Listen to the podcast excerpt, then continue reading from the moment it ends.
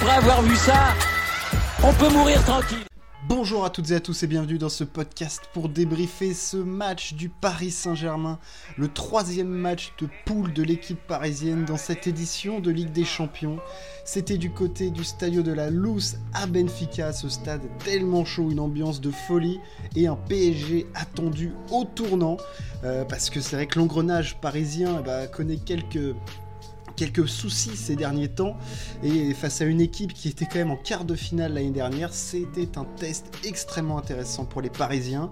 Euh, le test, il a été puisque Benfica a clairement vendu sa peau. Euh, Paris s'en est sorti grâce à ses individualités encore une fois. C'est un match nul pour Paris, un partout. Euh, il y a des choses à dire hein, dans ce match, des bonnes choses, des moins bonnes choses des joueurs qui ont rassuré, d'autres beaucoup moins.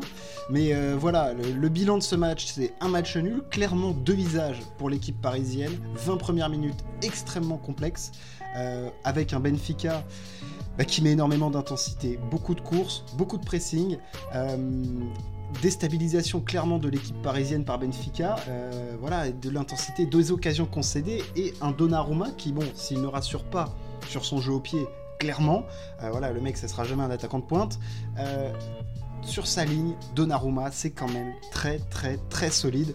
Euh, le portier parisien a sauvé plusieurs fois les fesses de sa défense, des, arrêts réflexes, euh, franchement, il y avait tout dans la panoplie euh, du gardien italien ce soir et ça a bien bien aidé euh, l'équipe parisienne parce que clairement, ils ont pris un bouillon pendant 20 minutes.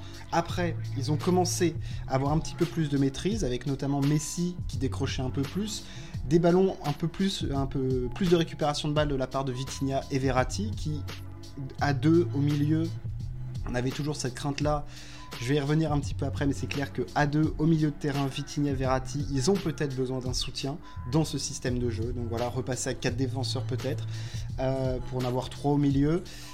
Mais une fois que la machine s'est mise en route, ça allait quand même un petit peu mieux dans cette mi-temps. Et puis il y a ce but absolument sublime hein, sur un éclair.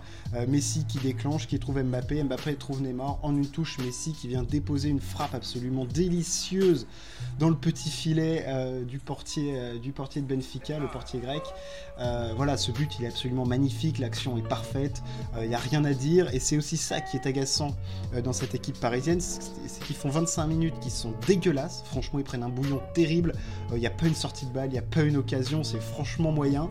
Et là, sur une action récupération de balle de Ramos sur une tentative de compte de Benfica, ça s'enchaîne un petit peu, puis d'un coup, ça accélère, et puis bah, comme tu des mecs euh, qui sont euh, à la finition, qui sont énormes, bah voilà, et puis Messi, bah, sur ce genre de frappe, euh, c'est absolument parfait quoi. T'as l'impression qu'il lobe un petit peu le goal, enfin non, c'est absolument magnifique cette finition de Lionel Messi.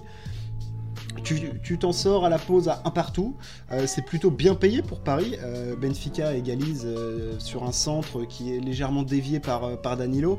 Mais clairement, tu t'en sors plutôt bien pour Paris parce que Donnarumma, il va faire 4 arrêts, quand même 4 gros arrêts sur sa ligne pour sauver l'équipe. Et, et, toi, tu marques sur une action. Bon, ok, c'est construit, mais tu t'en sors plus parce que tu as des génies dans ton équipe que sur ta force collective et sur ton expression collective. Là où on peut avoir des motifs de satisfaction pour le PSG face à une équipe de Benfica qui, il faut pas l'oublier, est quand même une grosse équipe en ce moment en Europe. Euh, Liverpool l'année dernière, Liverpool fait finale de Ligue des Champions, ils n'ont pas du tout rigolé quand même euh, en déplacement à Lisbonne.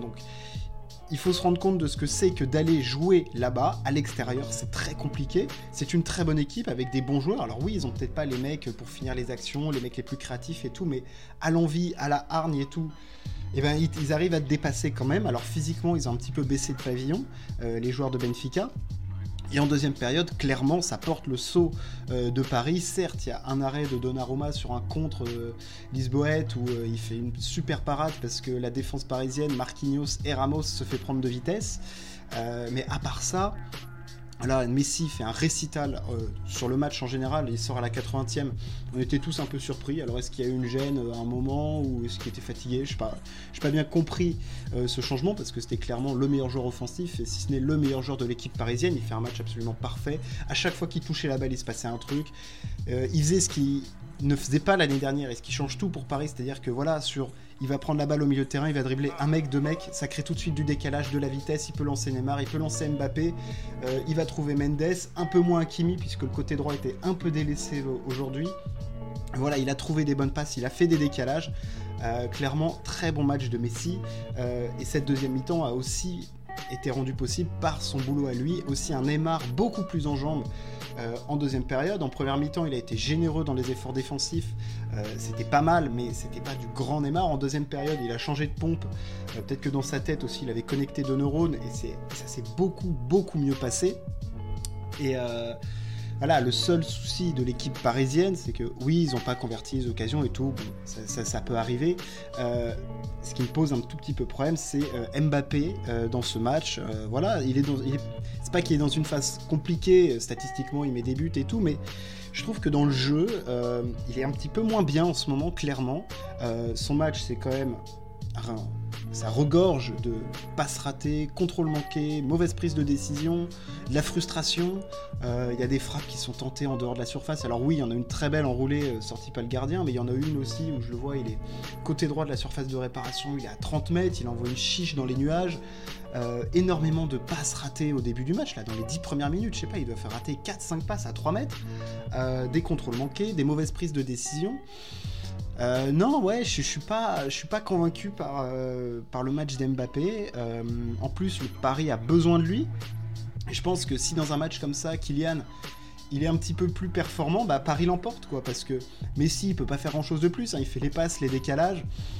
il, est à la finition. voilà, le truc, c'est que Messi, il est plus dans la finition ultime comme il était à Barcelone. Il est aussi là pour essayer d'un peu soulager les milieux de terrain mettre un petit peu de création, être un peu architecte du jeu. Et, euh, et après lancer des mecs comme, euh, comme Mbappé, quoi. Donc euh, il se retrouve un petit peu moins à la finition. Et c'est clair que Kylian fait pas un bon match. Est-ce que ça remet en discussion le fait que les trois peuvent vraiment jouer ensemble? On le sait, dans l'histoire du sport, quel que soit le sport, les trios, c'est toujours un 2 plus 1 en fait. Euh, alors oui, là en parlant de football, euh, tu peux avoir euh, Bale, Benzema, Ronaldo, tu avais la MSN, en basket, tu les Bulls à l'époque, tu Cavs, Warriors, tu as toujours un qui est un tout petit peu en retrait, moins dans la lumière que les autres. Et est-ce que ça doit être Mbappé qui doit être moins dans la lumière quand on sait que le projet parisien est articulé autour de lui? C'est clair que pour lui, ça doit être très compliqué. Donc euh, voilà, il y a une réflexion à avoir autour de ça. Quel poste le mettre? Quelles sont les actions à amener pour mettre Mbappé dans les meilleures dispositions? Clairement, ce soir, c'était pas du grand Mbappé et c'est dommageable pour Paris parce qu'ils en avaient besoin. Euh, et ça fait quelques matchs que je le trouve un petit peu en dedans, même si euh, il met des buts. Clairement, Mbappé il va mettre des buts. Mais voilà, c'est quand même à noter pour Paris et c'est important. Euh, et on en revient aussi euh, à ça.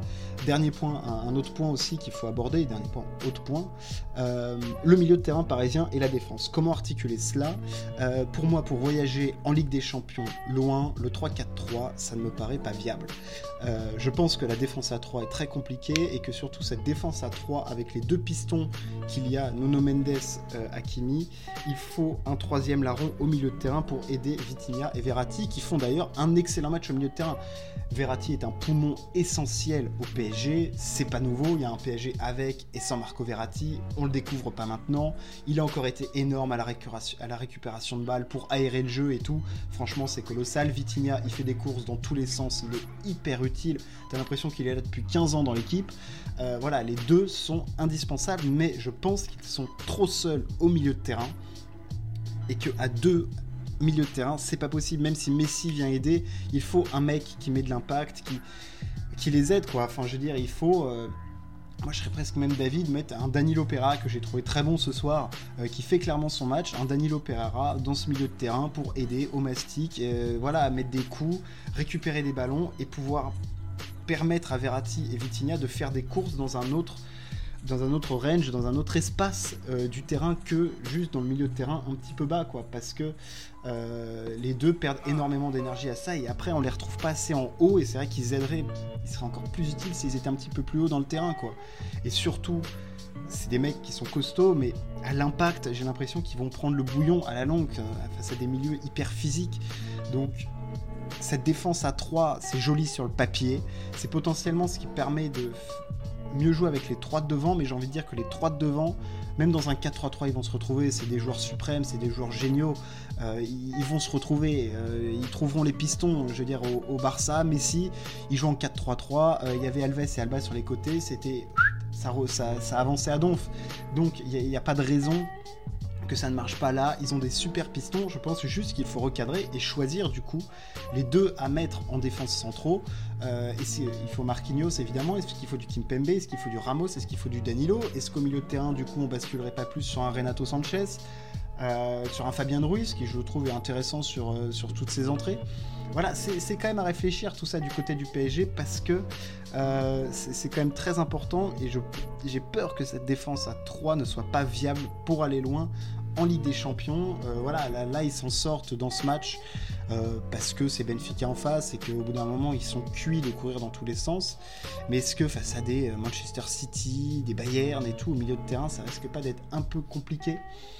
Voilà, moi j'ai quand même un petit peu des doutes là-dessus. C'est très beau sur le papier. Je pense que ça suffit pour la Ligue 1, pour la Ligue des Champions, pour le step supérieur. Ça me paraît un petit peu court. Euh, et je trouve que ce match met encore en lumière ça parce qu'on a vu un Ramos en difficulté euh, sur certaines relances, parfois pris de vitesse. Euh, Marquinhos qui sait pas trop se situer sur le terrain, alors que certes ça fait un an que c'est plus le même Marquinhos, mais de le voir aussi fébrile, moi je trouve quand même ça curieux. Donc peut-être réessayer une défense à 4 quand même. Euh, je sais que Galtier tient à essayer sa défense à 3, mais ça me, paraît quand même un petit peu compliqué. Euh, voilà ce qu'on pouvait dire sur ce match. N'hésitez pas à partager et à vous abonner. On se retrouve très très vite pour parler sport. Ciao, à plus.